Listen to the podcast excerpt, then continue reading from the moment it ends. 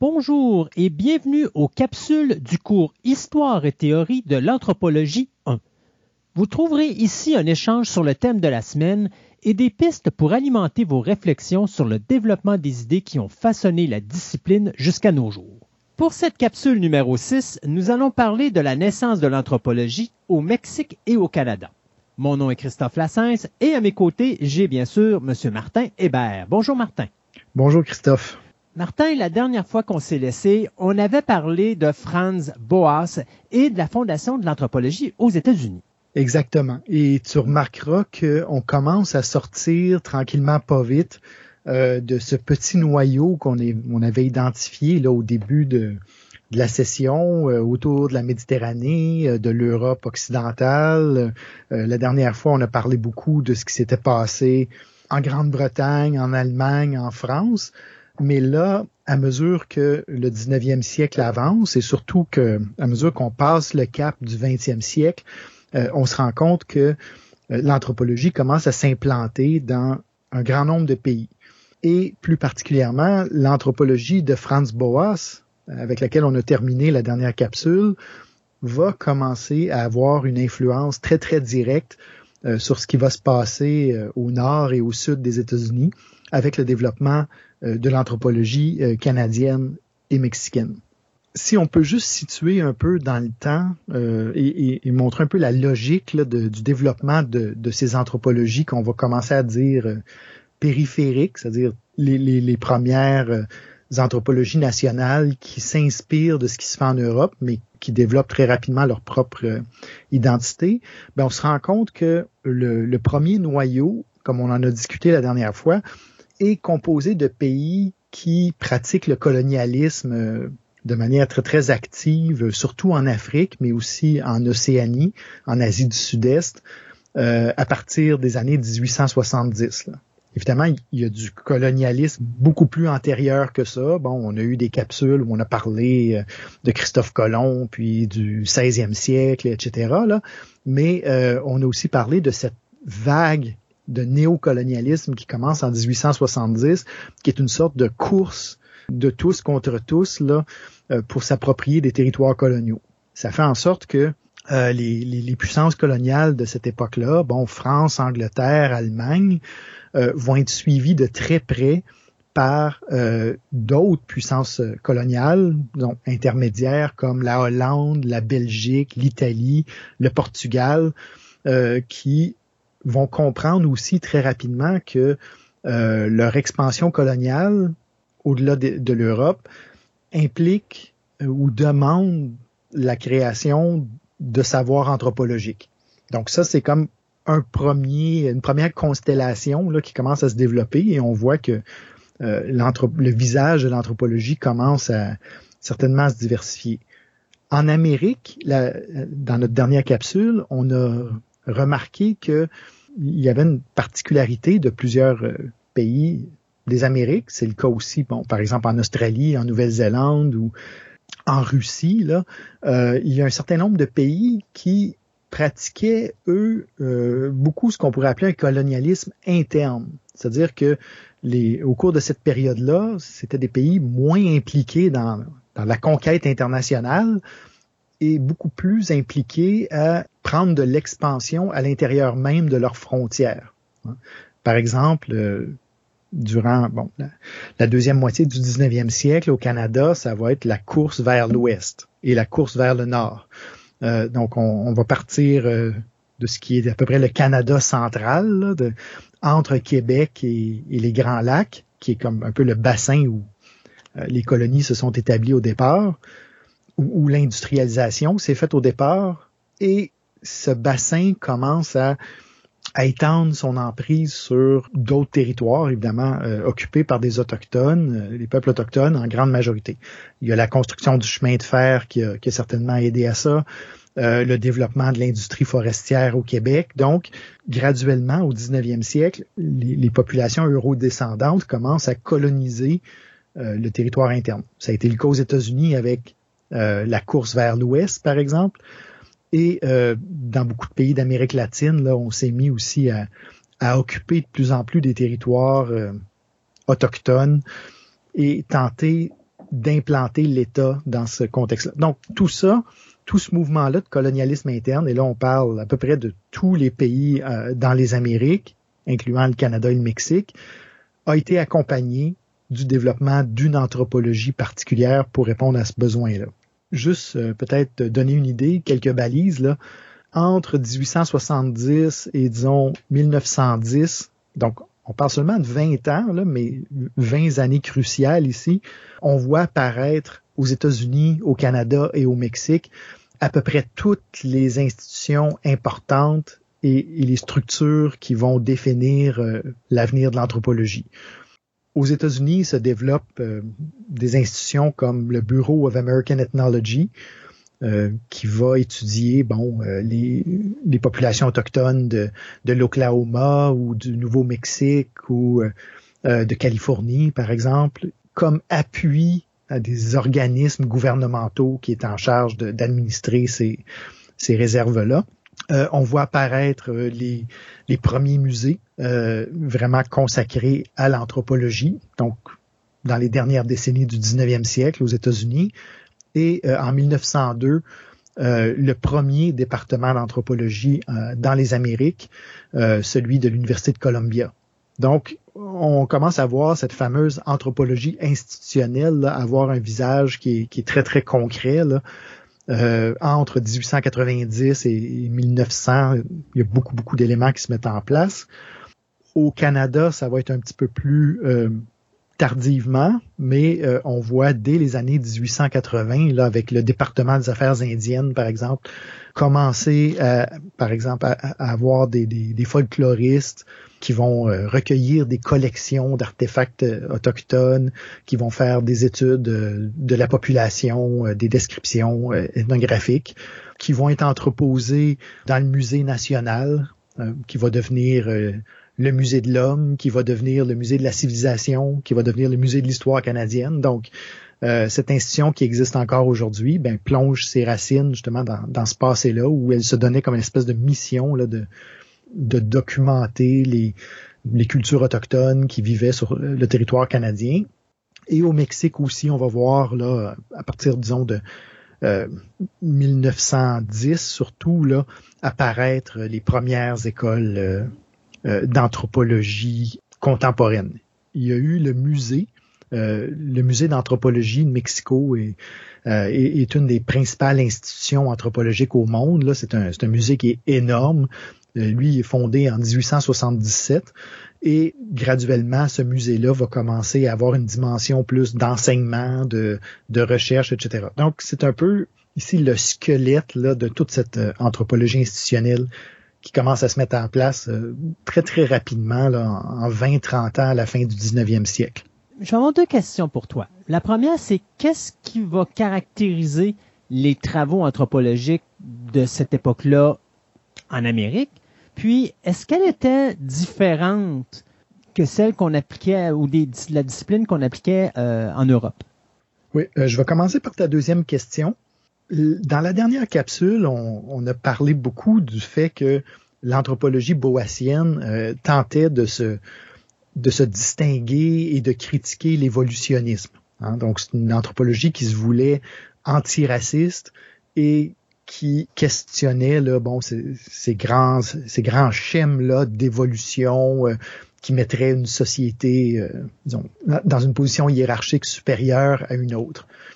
En Europe, cet évolutionnisme et surtout le, ben, dans une large mesure, le racisme qui allait avec euh, était peut-être plus présent dans, dans, dans, beaucoup des anthropologies pratiquées à l'époque parce que justement l'anthropologie avait se donner en fait ce rôle-là, d'une certaine façon, de devenir un peu l'idéologie qui justifiait euh, l'expansion coloniale. Donc il y avait vraiment une complicité euh, très étroite là, et l'anthropologie, disons des années 1880, 1890 surtout là, en Europe était encore marquée beaucoup plus par l'évolutionnisme que l'était euh, l'anthropologie sociale et surtout l'anthropologie culturelle de dans les Amériques. Donc ça, c'est un peu la distinction entre les deux. Mais plus précisément que ça, qu'est-ce qui se passait, disons, euh, plus concrètement, surtout en Amérique du Nord, dans le développement de l'anthropologie, ben, un peu comme on le disait la dernière fois, l'influence de Franz Boas et de son école de pensée était très présente, était très euh, disons, très forte et, a certainement contribué à former les gens qui allaient fonder l'anthropologie canadienne et l'anthropologie mexicaine en particulier.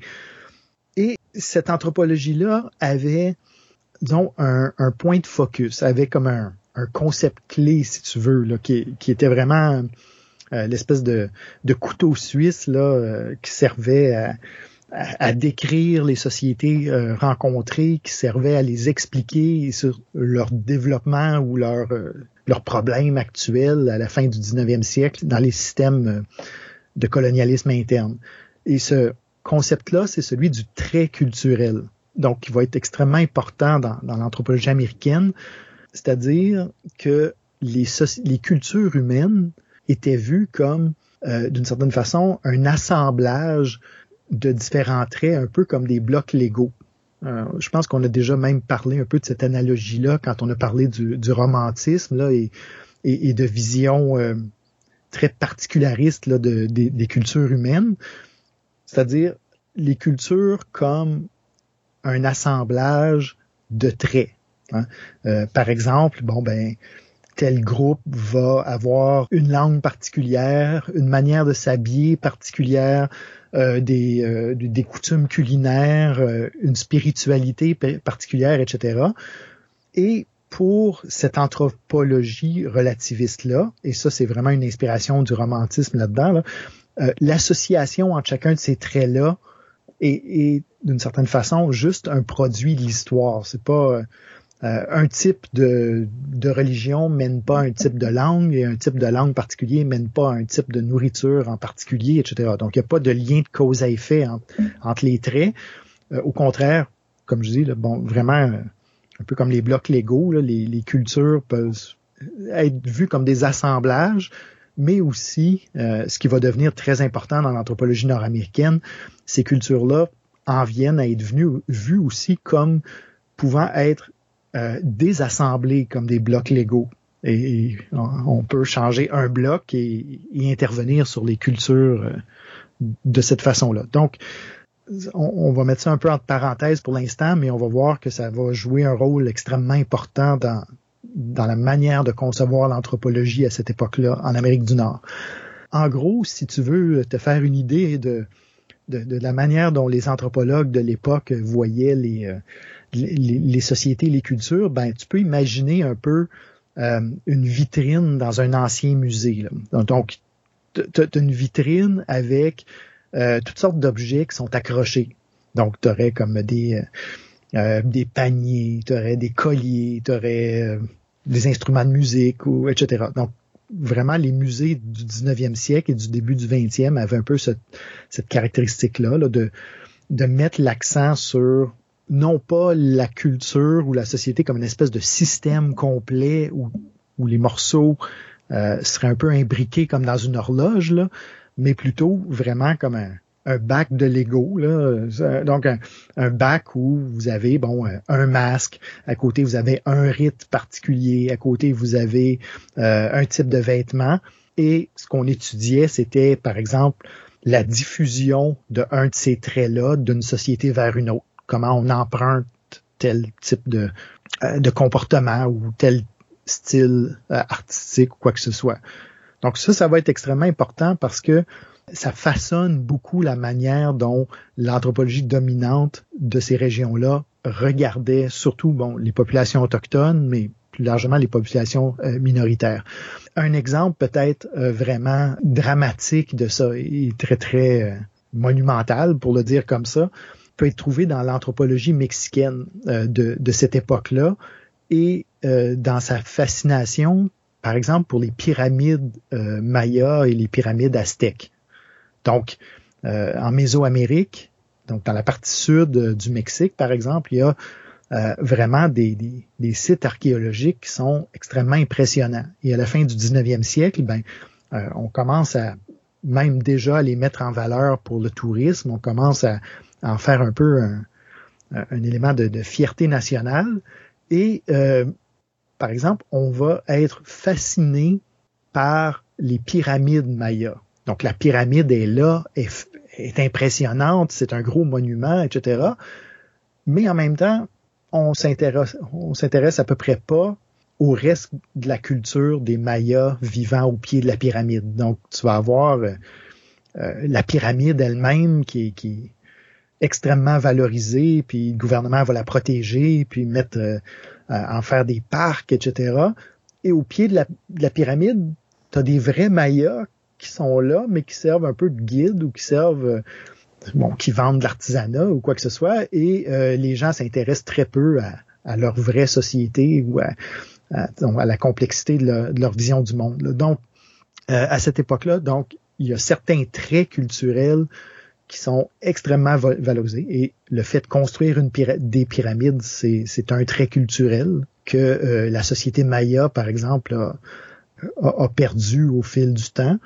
Donc, c'est un trait culturel qui va être hyper valorisé, alors que les autres traits culturels de cette société-là, ben, euh, vont être soit ignorés ou, euh, comme on va le voir, là, même euh, stigmatisés, là, vraiment. Donc, vous pouvez en même temps, dans, ce, dans cette vision-là, vous pouvez vous être en extase devant une grande construction comme une pyramide et en même temps être extrêmement raciste envers les personnes qui, qui sont les descendants des constructeurs de cette pyramide-là. Donc, il n'y a pas de contradiction dans l'esprit des gens de l'époque. C'est ça. Donc, finalement, on va s'intéresser plus à l'aspect spectaculaire de la société qu'à la base. Exactement. C'est-à-dire que, euh, surtout en Amérique, bon, c'est un, peu le cas partout, là, le moteur de cette anthropologie-là euh, est beaucoup les musées. Donc, à la fin du 19e siècle, il n'y a vraiment pas beaucoup de départements d'anthropologie. En fait, euh, il y, a, des cours qui se donnent, il y a des, mais bon, euh, euh, la vraie base de cette anthropologie-là, elle est dans les musées. Et évidemment, les musées veulent avoir des choses à montrer. De, rapporter des, petits objets qui sont pas très spectaculaires, ça impressionnait pas beaucoup les gens de l'époque. Euh, ils voulaient euh, des masques incroyables, ils voulaient des, statues, ils voulaient les articles cérémoniels les plus flamboyants et les plus frappants pour aller chercher leur public qui voulait de l'exotisme. Donc, effectivement, ce qu'on va voir, c'est vraiment un contraste très, très grand dans la valeur qui est accordée aux différents morceaux de Lego dans la boîte. Là. certains, même si tous les morceaux appartiennent au même, à la même culture, à la même société, ben certains vont être hyper valorisés euh, et euh, les musées vont devenir extrêmement agressifs pour aller les, les chercher dans les villages, dans les communautés, si c'est pas carrément les voler, là. Et d'autres vont être complètement euh, balayés du revers de la main.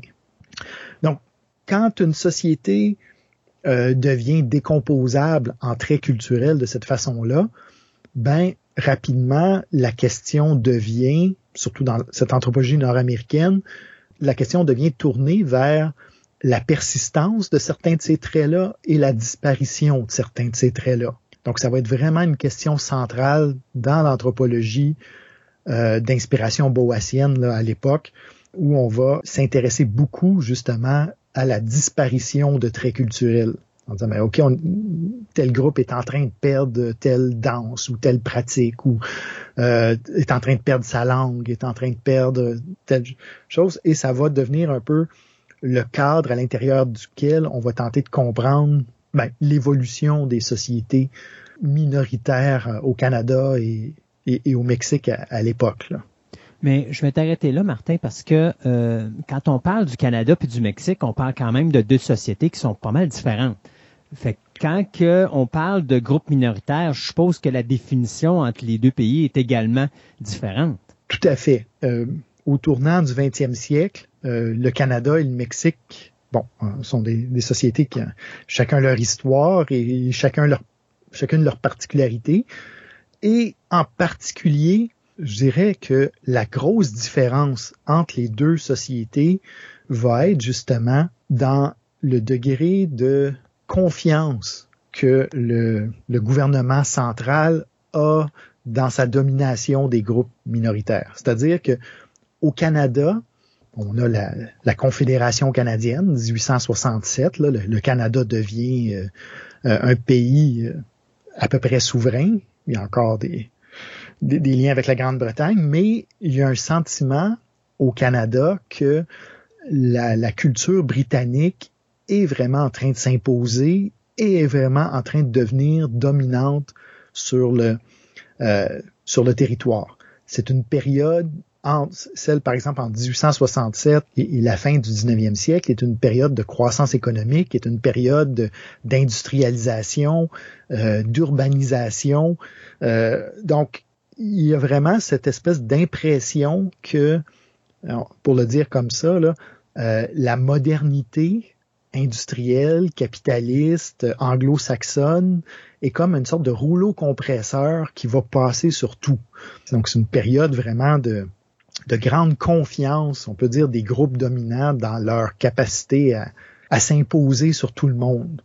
Au Mexique, ça va être un peu, ça va être l'inverse au début du 20e siècle, c'est-à-dire que la société mexicaine va être déstabilisée par bon, beaucoup d'attaques contre son territoire, contre sa souveraineté, mais surtout par euh, une, grande révolution euh, sociale qui va complètement déstabiliser le pays pendant dix ans là, entre 1911 et 1921 à peu près, mais la fin était difficile à, à établir euh, clairement. Donc, en gros, d'un côté, il y a au nord, au Canada, il y a un pays qui, disons, a comme une espèce de, de confiance dans son triomphe sur ses propres minorités. On a l'impression que les peuples autochtones sont en voie de disparition et aussi cette autre minorité euh, canadienne, qui est les francophones, sont aussi en, en, voie de disparaître. Donc, c'est un peu la, la perception euh,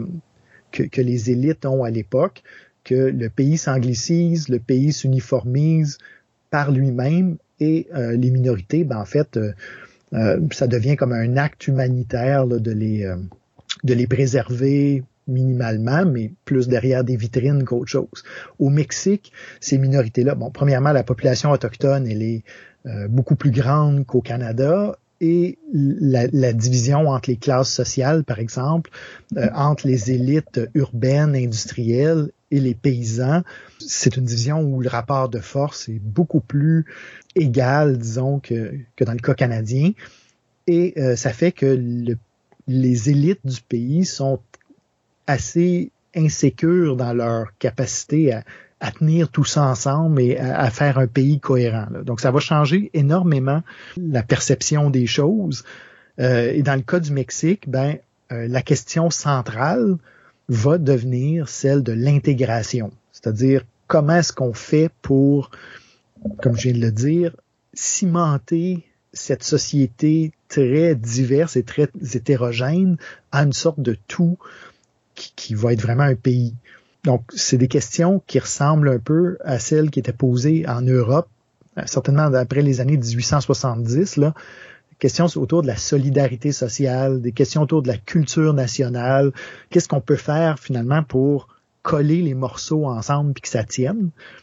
Alors qu'au Canada, la préoccupation n'est pas nécessairement de tout faire tenir ensemble parce que les gens sont quand même très conscients ou très confiants dans dans la dominance britannique, la question devient simplement, ou en tout cas devient surtout de, de documenter ce qui est en train de se perdre, documenter des cultures en train de, de disparaître.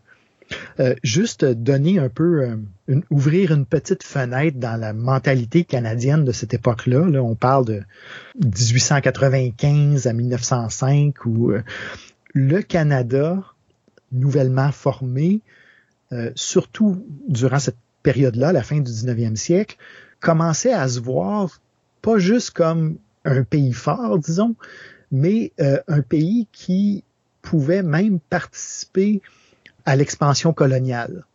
Et euh, je ne sais pas combien de personnes ont entendu encore parler ici de, la guerre des Boers, par exemple. Mais la guerre des Boers, c'est une guerre à la toute fin du 19e siècle en Afrique du Sud où les Britanniques sont allés euh, réprimer des soulèvements euh, de colons euh, africanaires là, en Afrique du Sud, et le Canada a décidé de participer à cette guerre-là, qui était vue vraiment comme une guerre coloniale, puis une guerre impérialiste, et le Canada a décidé un peu de sauter dans cette arène-là et, de tenter pendant quelques pendant une, décennie et demie à peu près, là, d'essayer de jouer dans la cour des puissances coloniales euh, africaines là, et, vraiment de, de devenir un allié des, de la Grande-Bretagne dans, dans cette lutte-là. Donc c'est pour montrer que non seulement euh, les élites canadiennes avaient euh, une grande confiance dans leur pouvoir, mais ils avaient confiance au point où ils sentaient qu'ils étaient prêts à l'exporter et, à, avoir une emprise plus grande sur, euh, sur le reste de la planète, donc main dans la main avec les Britanniques à l'époque. Et, et, ça, ça va perdurer. certainement, la guerre des Boers est un est un des points forts de, de cette période-là, mais ça va être présent aussi euh, pendant la Première Guerre mondiale, quand le, Canada va, participer à l'effort de guerre, etc. Donc, tout ça pour dire que euh, on est vraiment euh, au Canada, dans un pays qui se voit comme dans un élan et en voie de devenir une puissance mondiale, et au Mexique, au tournant du 20e siècle, on, a plus un pays où on tente de, tenir les morceaux ensemble et éviter que, la société explose. Il me semble qu'on parle encore des conséquences de la modernisation des sociétés. Est-ce que je me trompe? Pas du tout. C'est une question qui va être centrale dans cette anthropologie euh, nord-américaine du début du 20e siècle. Euh, comme je disais, bon, le Canada se voyait comme lancé dans son élan déjà depuis euh, un bon bout de temps. Bon, Montréal était un, pôle économique mondial très important de l'industrie. Trois-Rivières était une des capitales de, production de papier sur la planète. Donc, le Canada se sentait vraiment très en chemin vers une modernité industrielle très, très robuste. Et le Mexique aussi, même si, comme je viens de le dire, il y avait des, troubles sociaux importants, puis de la difficulté à tenir la cohésion du pays ensemble, euh, le Mexique a connu quand même une grande vague de développement industriel dans les dernières décennies du 19e siècle et euh, se voyait comme un pays qui était, bon, par exemple, qui construisait beaucoup de chemins de fer, euh, un pays où il y avait beaucoup de plantations, mais pas juste des plantations étrangères, il y avait aussi, bon, une, une élite économique mexicaine assez, assez forte, des ports, etc. Donc, dans les deux cas, euh, on, voyait là les sociétés se, transformer d'une manière importante. Soit on le constatait au Canada, ou soit on voulait que ça se passe euh, dans le contexte mexicain, mais dans les deux cas, on, est euh, devant cette modernité économique qui s'affirme et des gens qui sont laissés un peu en marge de cette modernité-là. Et l'anthropologie va justement commencer à, en fait, va se voir donner un peu la mission de, de, comprendre qu'est-ce qui se passe avec ces populations marginales-là. Comme je disais, dans le cas canadien, oui, bon, il y a la question euh, certainement des, peuples autochtones qui va intéresser euh, euh, les premiers anthropologues, mais aussi euh, cette minorité qui était vue comme laissée en marge de la modernité, qui était vue comme emprisonnée dans les campagnes, parlant une langue archaïque qu'on appelle les Canadiens français. donc, ça nous ramène loin, là, mais les premières ethnographies faites au Québec, par exemple, s'intéressaient à, à la transformation de petits villages euh, par exemple dans le bas du fleuve, là, qui était en train de, de sortir d'un mode de vie traditionnel et euh, en train de, de, de, faire face à, la nouvelle réalité de l'industrialisation, de la vie en ville, euh, du, du, travail salarié, par exemple, etc. Donc, un des, des disciples certainement de l'anthropologie boassienne, qui a eu un impact important sur euh, l'anthropologie nord-américaine, mais plus spécifiquement sur l'anthropologie du Québec, euh, s'appelle Horace Miner. Euh, Horace Miner a écrit sa thèse de doctorat en 1939, qu'il l'a publié, intitulé Saint-Denis, un village québécois. Et dans cet ouvrage-là, ben, Miner va s'intéresser à une paroisse qui s'appelle Saint-Denis, euh, dans le coin de Kamouraska, là, qui justement était en train de de connaître une transformation profonde de son mode de vie traditionnel. les gens commençaient à, bouger beaucoup plus, aller en ville, sortir de la paroisse, cesser de, de travailler la ferme familiale pour devenir des employés salariés, etc. Et Miner, dans un dans une conclusion tout à fait typique de ce genre de, de travail-là, termine en disant ben Saint-Denis est un village en voie de disparition. La culture qu'on y trouve, le folklore qui est en circulation, les, rapports de parenté, de voisinage, euh, rapports entre les cousins, cousines, tout ça, là, qui fait le, la petite vie d'un village traditionnel québécois, c'est tout en train de disparaître au profit de l'individualisme, au profit de la modernité, profit d'une vie d'ouvrier plus que d'une vie de paysan, etc. Et Miner dit ben finalement euh, c'est dommage. Tu vois, c'est dommage que ce monde-là soit en train de, disparaître. Donc il y a un petit côté euh, certainement romantique à son analyse, mais en même temps, il y a comme cette lecture-là en disant ben c'est comme inévitable que, que cet univers-là va, va disparaître. Miner est un, un Américain de Chicago, mais il y a eu avant lui euh, d'autres influences de Boas, euh, justement, parmi des Canadiens eux-mêmes euh, qui ont justement pris ce projet de ce qu'on va appeler l'ethnographie de sauvetage, qui est une ethnographie un peu comme voulait le faire Miner, qui voulait euh, documenter des modes de vie en train de disparaître. Dans le contexte canadien, il va y avoir deux anthropologues qui vont jouer un rôle extrêmement important dans ce sens-là, et les deux ont été explicitement recrutés par Franz Boas. Donc c'est Boas qui leur a donné l'idée de, de travailler sur euh, ce à quoi ils ont consacré leur vie. Il va avoir un anthropologue anglophone qui s'appelle Edward Sapir, euh, certains ont peut-être entendu parler de l'hypothèse Sapir-Whorf, donc c'est le Sapir de, Sapir-Whorf. Et les amateurs de Star Trek vont reconnaître Worf, euh, qui, qui, est l'autre anthropologue, linguiste qui, est cité là-dedans. Donc, euh, Edward Sapir va s'occuper du Canada anglophone, d'une certaine façon. Donc, notamment là, les, les, les, les, populations autochtones, surtout de l'Ouest, la Colombie-Britannique en particulier, Sapir va, va devenir un, spécialiste de cette région-là. Et Boas va suggérer à Marius Barbeau de s'occuper, lui, des Autochtones et des, euh, des Canadiens français qui parlent français. Donc, Barbeau va passer une partie de sa vie, une grande partie de sa vie, à faire ce qu'on va appeler de l'ethnographie de sauvetage, c'est-à-dire documenter la culture, le mode de vie euh, de, de peuples qui, selon lui, étaient en train de disparaître. Pour l'époque, euh, l'anthropologie, comment qu'elle comprenait toutes ces transformations-là? On a déjà parlé du fait que le, concept fondamental de cette anthropologie de sauvetage et de ce qu'on va voir au Mexique un petit peu plus tard, qui n'était pas juste l'anthropologie de sauvetage, c'est le trait culturel. Hein.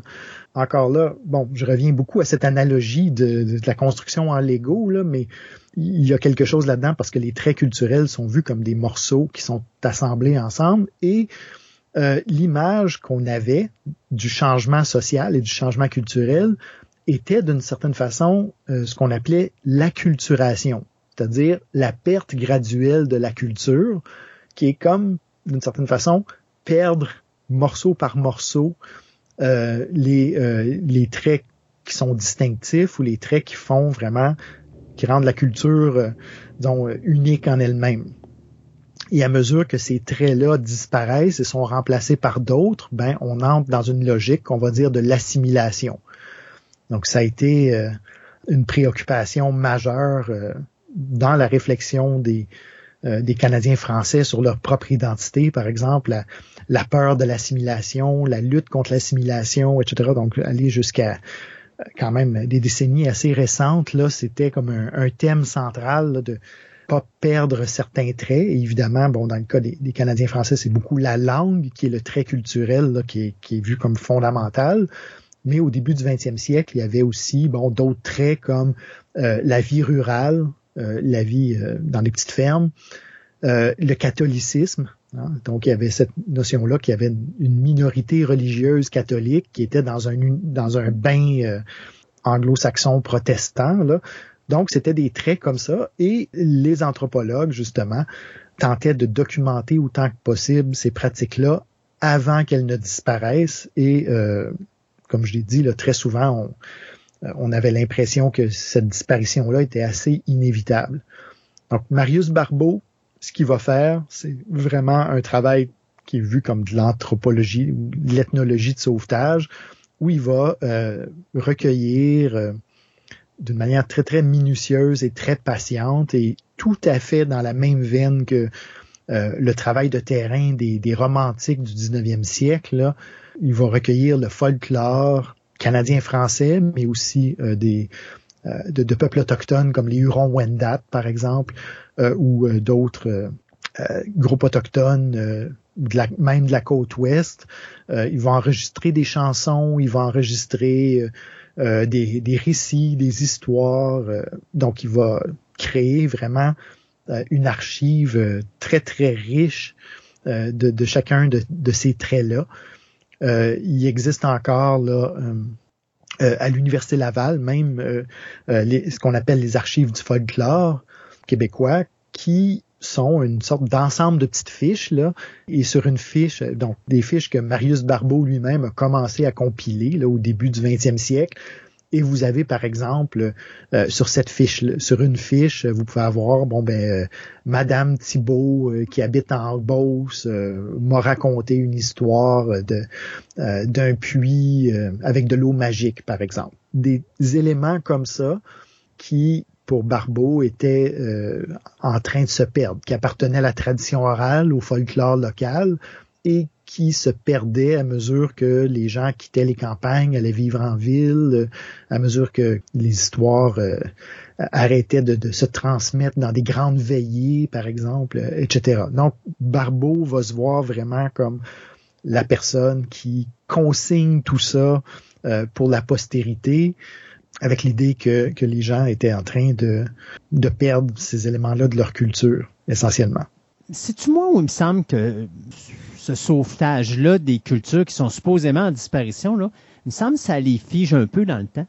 Tout à fait. Donc, euh, évidemment, cette ethnologie de sauvetage, elle a laissé un, un héritage un peu euh, mixte, on peut dire, un peu mélangé, parce que, euh, effectivement, d'un côté, on, peut comprendre que euh, il y avait justement vraiment des savoirs qui étaient en train de se perdre. Il y avait vraiment des, des récits, des, des manières d'être, des bon, qui, qui, étaient vraiment menacés, y compris des langues. Hein. Marius Barbeau est un de euh, des derniers, par exemple, à avoir enregistré des, euh, des locuteurs de la langue Huron-Wendat dans les années 1920, si je me trompe pas. Là.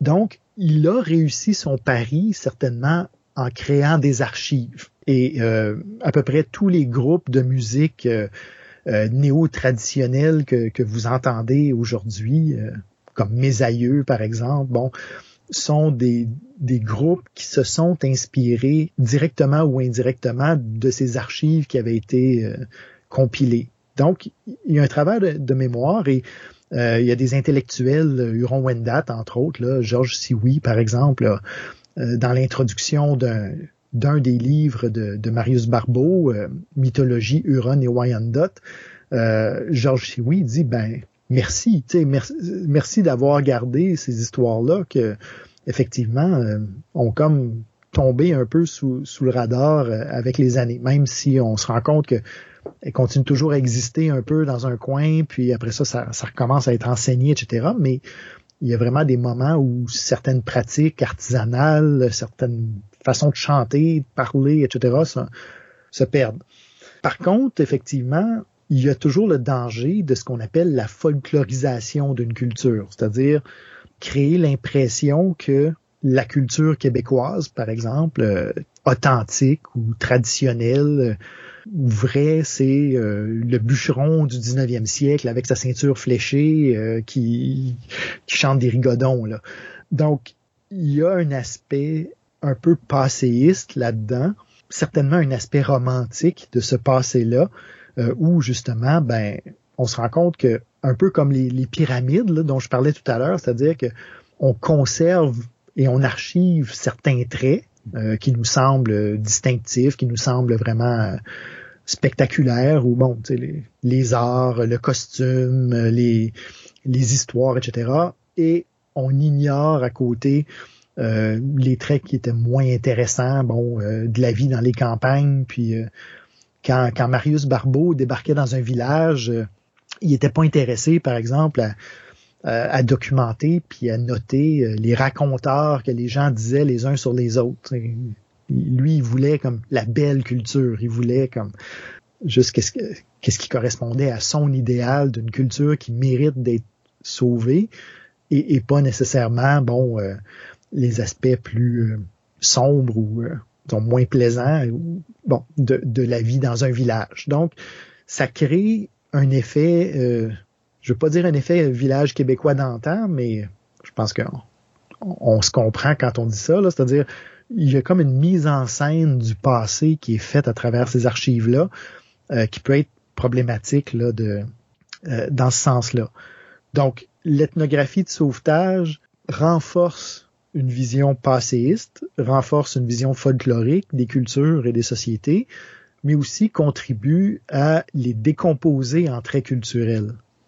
Encore là, à nous donner l'impression que les pratiques culturelles, c'est un peu comme des silos, là, et qu'il y a, euh, il y a la langue dans un silo, il y a la mythologie, les histoires dans un autre, il y a la culture matérielle et l'artisanat dans un autre, et que, bon, vous pouvez perdre un et garder les autres ou bon encore là c'est comme cet effet de, culture euh, décomposable.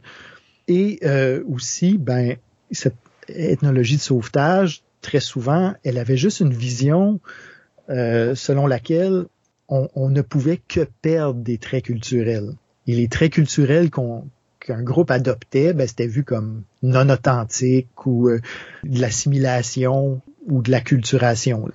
Donc, euh, c'est vraiment comme un, processus de désagrégation euh, graduelle où euh, on reconnaissait pas tellement que les gens avaient la possibilité de d'inventer des nouvelles pratiques culturelles ou de s'approprier les pratiques des autres. cette approche-là, euh, folkloriste, disons, là, avait tendance à, voir ces nouvelles pratiques-là comme moins authentiques puis moins, moins intéressantes pour comprendre une culture. Dis-moi si je me trompe, mais j'ai vraiment l'impression que le fait de garder le plus beau du folklore euh, d'une société, c'est comme pour, comment je pourrais dire, soutenir l'aspect romantique de l'anthropologie. Je me trompe-tu? Pas du tout. Euh, absolument. Ça soutient l'aspect romantique de différentes façons. C'est-à-dire, la première, comme on vient de discuter, c'est de garder juste qu'est-ce qui est, on peut dire, qu'est-ce qui est beau, et présentable et spectaculaire. De l'autre côté, et, ça, ça, va finir par poser euh, des problèmes vraiment sérieux aussi, c'est que cette approche-là a aussi tendance à, à donner l'impression que les cultures sont homogènes, que euh, l'histoire de Madame Thibault en Beauce, ben, euh, c'est un trait culturel partagé par tous les Québécois, partagé par, bon, qui fait partie d'une sorte de folklore commun, qui serait comme vraiment un, un univers clos, un, univers euh, cohérent et, clos, alors que les études subséquentes ont certainement montré que les cultures sont pleines de contradictions, euh, sont toujours pleines d'emprunts de toutes sortes d'autres cultures, euh, sont toujours en train de bricoler, de réinventer, etc. Donc ça, c'est un aspect moins romantique de l'affaire qui fait partie de la vie des cultures. Puis euh, c'est pas pour rien que dans, dans certains contextes, le, contexte allemand est l'exemple extrême là, dans les années 30, mais euh, la réappropriation de ce folklore-là euh, vient avec une sorte d'idée de pureté euh, de, d'une certaine culture. Mais est-ce que c'est moi ou il me semble qu'on a oublié l'aspect scientifique là-dedans? Ben, en fait, c'est que l'aspect scientifique, il est beaucoup dans la collecte de ces, de ces documents-là. C'est-à-dire que la méthodologie comme telle, elle est euh, très rigoureuse. Hein. C'est-à-dire que les, folkloristes là, avaient comme vraiment une procédure pour, pour par exemple, pour, euh, euh, pour faire un dictionnaire ou mm. pour écrire une grammaire d'une langue donnée ou pour, même pour recueillir des contes et les codifier puis les cataloguer. Puis... Donc, cet aspect-là de la méthode, il est très rigoureux, Sauf que là où il y a un problème, de scientificité, si tu veux, là, justement, c'est dans l'explication qu'on fait de ces faits-là. Hmm. Euh, il y a un anthropologue britannique, justement, qui va critiquer cette approche-là en les traitant de collectionneurs de papillons. Euh, C'était des gens qui, ramassaient des traits culturels et qui les préparaient très, très bien dans un... Bon, Leach euh, les présentait, bon, comme mettez vos papillons dans, un tiroir, là, ils sont bien beaux, tout alignés, c'est ultra rigoureux, c'est vous avez une pratique impeccable mais euh, en bout de ligne, vous pouvez rien dire sur ces papillons-là parce que c'est juste un qui est épinglé à côté de l'autre, puis vous savez pas quoi en faire. Donc là, il y a effectivement, il y a un problème de scientificité dans le sens où ce folklorisme-là expliquait rien, expliquait même pas le changement social et culturel parce que euh, des traits qui pouvaient disparaître pendant une ou deux générations, oups, vous les voyez réapparaître euh, trois générations plus tard. En gros, c'est du travail de catalogage en grande partie. Et euh, avec le temps, même surtout des intellectuels autochtones vont un peu s'insurger, ben, un peu beaucoup s'insurger contre cette approche-là qui d'une certaine façon, tue la culture. Il disait, ben, par exemple, il y a eu toutes sortes de, débats autour des artefacts autochtones, euh, où les gens disaient, ben, finalement, les artefacts que nos ancêtres ont produits, ils n'étaient pas faits pour mettre dans une vitrine. Ils n'étaient pas faits pour mettre sur une tablette et, euh, être euh, photographiés par les touristes ou être donnés en spectacle comme ça. le sens de ces objets-là, c'est dans leur utilisation. Horace Miner, justement, bon, euh, après avoir fait sa thèse euh, dans les années 30, a, écrit euh, aussi, bon, plus tard sur la société québécoise. Et entre autres, dans un passage, il parle justement de la folklorisation de notre de, notre passé, où Miner raconte, bon, il s'en va dans un restaurant, un restaurant qui se donne un peu le, le look authentique, traditionnel québécois. Là. Et euh, Miner regarde l'intérieur du restaurant, puis il se rend compte que euh, sur les murs, par exemple, il y a plein d'instruments agricoles qui sont accrochés dans, dans salle à manger. Euh, puis il dit, ben, qui est-ce qui ferait ça? De mettre, euh, je sais pas moi, une, une charrue sur le mur euh, ou, une charrue dans le milieu de sa, de sa salle à manger, salle à manger ou euh, un, rabot accroché sur, euh, sur le mur de la salle à manger, oui, l'objet rappelle la tradition, il rappelle un, certain, une certaine culture ancestrale, mais euh, il est complètement décontextualisé, il est complètement coupé de, de sa réalité. Là.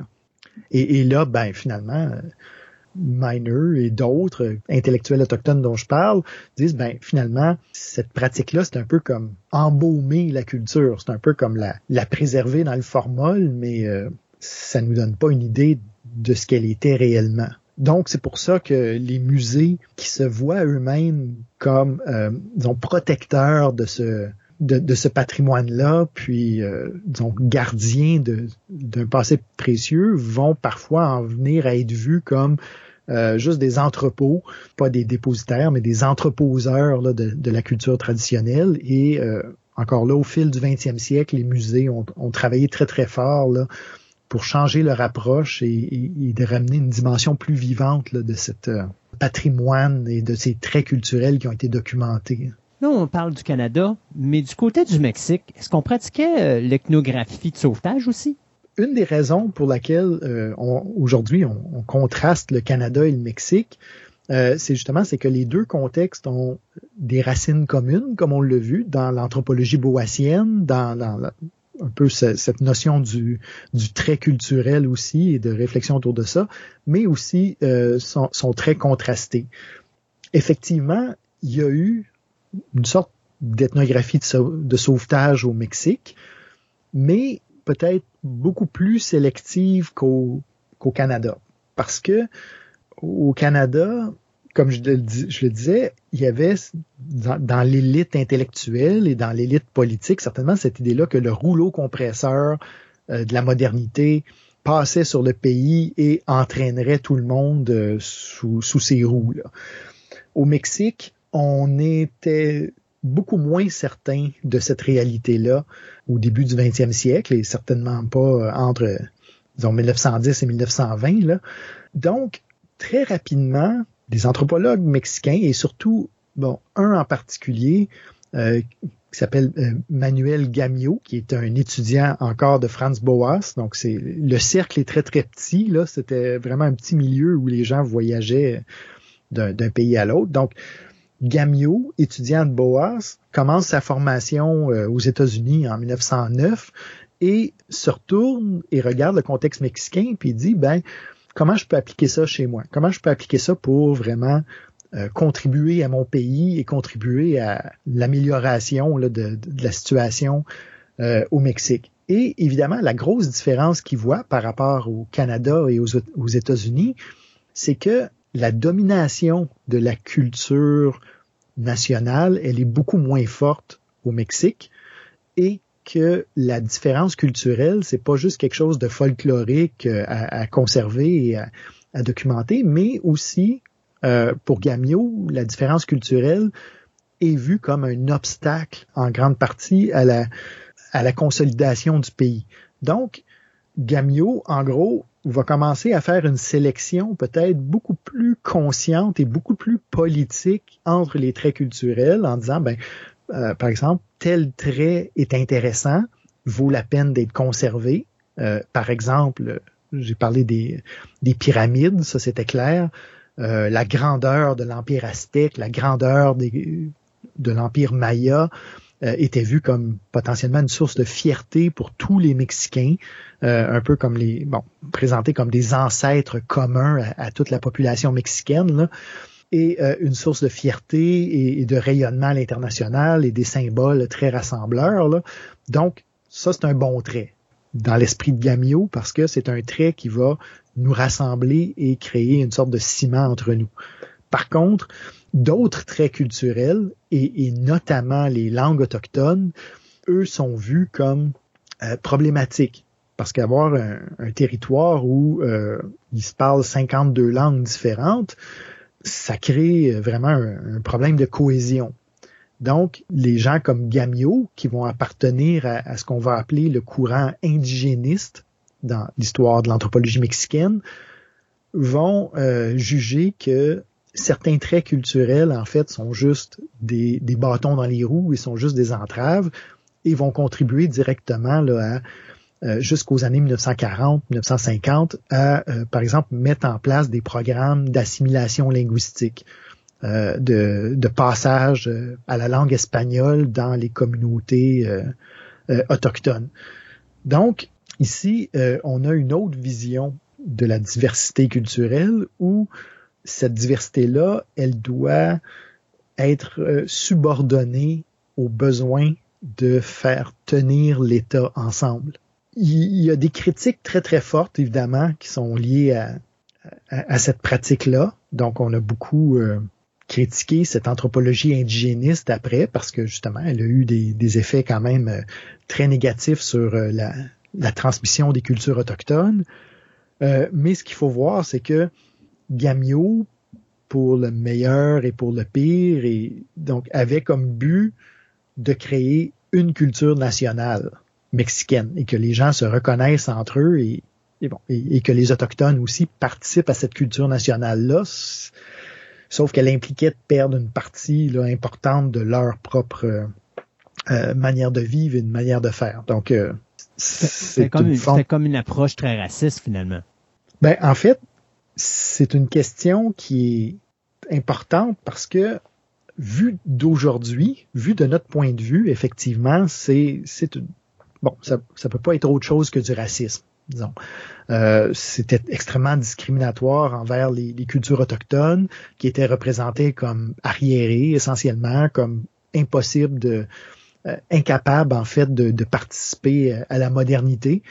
Euh, il y a des gens de, l'époque, du début du 20e siècle encore, qui disaient que, par exemple, les langues autochtones ne permettaient pas la pensée abstraite, ne permettaient pas de, de faire de la science ou de la philosophie ou quoi que ce soit. C'était juste des langues du concret et des langues, disons, de, de, la petite, la petite vie au, quotidien. Donc, évidemment, ce sont des préjugés très racistes.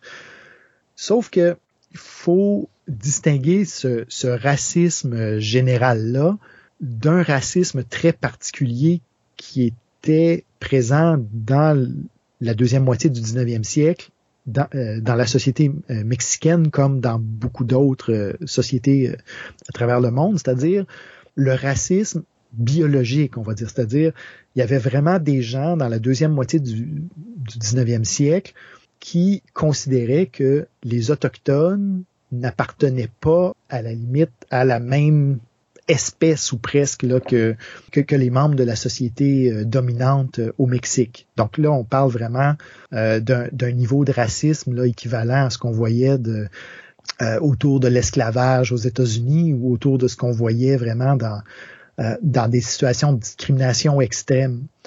Et tu reconnaîtras le visage le moins sympathique et de l'évolutionnisme, et, du darwinisme social, donc qui était très présent là, entre 1860 et, 1900 certainement au Mexique.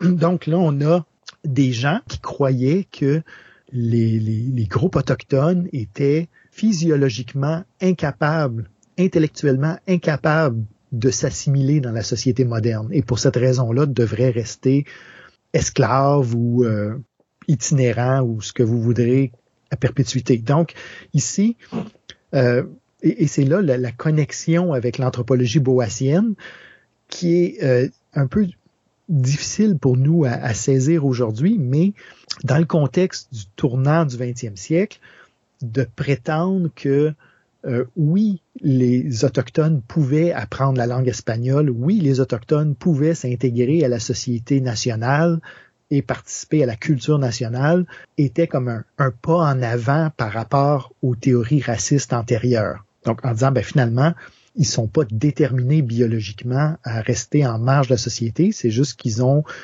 des cultures ancestrales qui sont plus ou moins compatibles avec la modernité. Et, et Gamio, ce qu'il va faire essentiellement, c'est justement de commencer à faire cette espèce de sélection en disant ben euh, voici les traits qui sont compatibles avec la modernité et voici les traits qui sont complètement incompatibles avec la modernité. Et il va encourager le gouvernement mexicain à, encourager certains traits et à euh, éliminer euh, les autres. Donc, c'est, ce sont des pratiques, évidemment, en fait, culturellement racistes. Je pense qu'on en a déjà parlé, c'est-à-dire que c'est un racisme culturel, même si c'est pas nécessairement un racisme biologique où euh, littéralement on se permet de, porter jugement comme ça sur euh, les, les, sociétés et les cultures euh, autochtones et on se permet, d'intervenir sur ces groupes-là. Donc c'était un peu la mouvance aussi, c'était bon, tout à fait la même mouvance assimilationniste qu'on voyait dans les pensionnats autochtones au Canada qui, qui, se mettaient en place à la même époque. Là.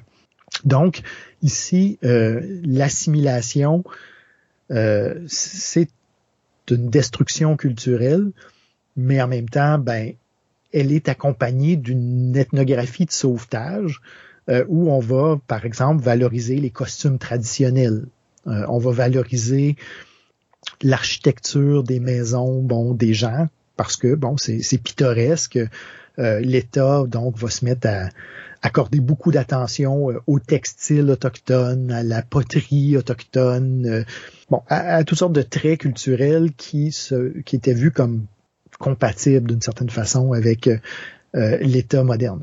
Euh, soit dit en passant, on, on, voyait la même chose aussi dans le sud-ouest des États-Unis, quand le gouvernement américain a demandé à Boas et à ses, à ses disciples là, comme euh, Alfred Krober, dont on va parler dans, quelques semaines, euh, il leur a posé la question en disant, ben, dans les cultures euh, Navajo, par exemple, ou les Zuni, ou donc des, peuples autochtones du sud-ouest des États-Unis, ben, est-ce qu'il y a quelque chose qui pourrait leur permettre de gagner un revenu? Est-ce qu'il y a quelque chose qui pourrait leur permettre de s'intégrer à une économie monétaire?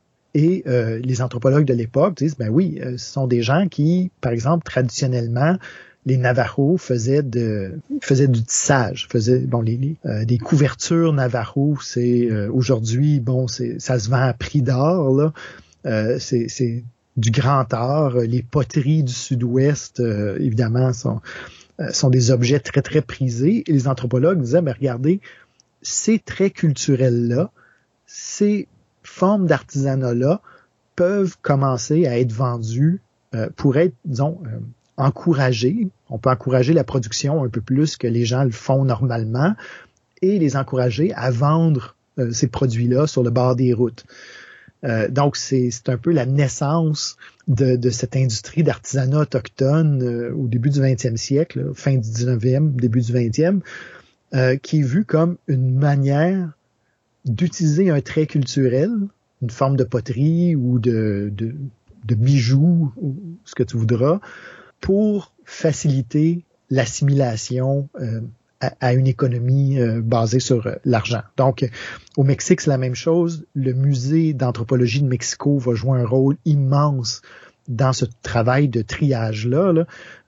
donc, le musée va choisir de mettre de l'avant certains traits culturels, les maisons, l'architecture des chapelles, par exemple, autochtones, les, les, vêtements euh, nahuatl, ou, ou autres, là, les, vêtements euh, locaux, euh, et euh, va donc en même temps tenter de, de, mettre en place des programmes qui vont transformer ces formes de cette culture matérielle-là, par exemple en artisanat qui peut être vendu, etc. Donc c'est tout un travail d'ingénierie culturelle, on va dire, et, et, Gamio était vraiment la locomotive de ce de ce mouvement-là bon, on peut toujours réfléchir ou se poser la question, bon, des, des intentions, est-ce que c'était des bonnes intentions ou pas derrière ça? Bon, c'est très difficile de juger avec euh, maintenant un siècle de, de différence avec cet univers-là. Donc, Gamio se voyait comme une personne qui continuait les luttes antiracistes euh, de Franz Boas, mais en même temps, il proposait euh, ce qu'on appellerait aujourd'hui un génocide culturel essentiellement. Donc, de, il proposait de, de, transformer profondément là, euh, les, les, cultures autochtones en ayant recours euh, euh aux, aux, écoles euh, hispanisées, à, au système de santé, à toutes sortes de, d'outils de, développement économique là, pour vraiment un peu comme réassembler le jeu Lego d'une manière qui convienne au gouvernement central. Donc, dans ce sens-là, certainement au Mexique, on, on, a une cohabitation très très claire entre deux choses qui paraissent totalement opposées une à l'autre. C'est-à-dire que d'un côté, on va avoir une valorisation folklorique de plusieurs traits culturels qui semblent glorifier les cultures autochtones, et de l'autre côté, des poussées euh, modernisatrices très très fortes qui vont complètement euh, bouleverser les, euh, les économies locales. On va pousser très très fort, par exemple, pour l'abandon de l'agriculture de subsistance, qui est l'agriculture traditionnelle en Mésoamérique. Par exemple, en forçant les gens à abandonner la culture du maïs qui les nourrit pour commencer à produire du café. Café qui peut être vendu pour obtenir de l'argent pour s'acheter du maïs.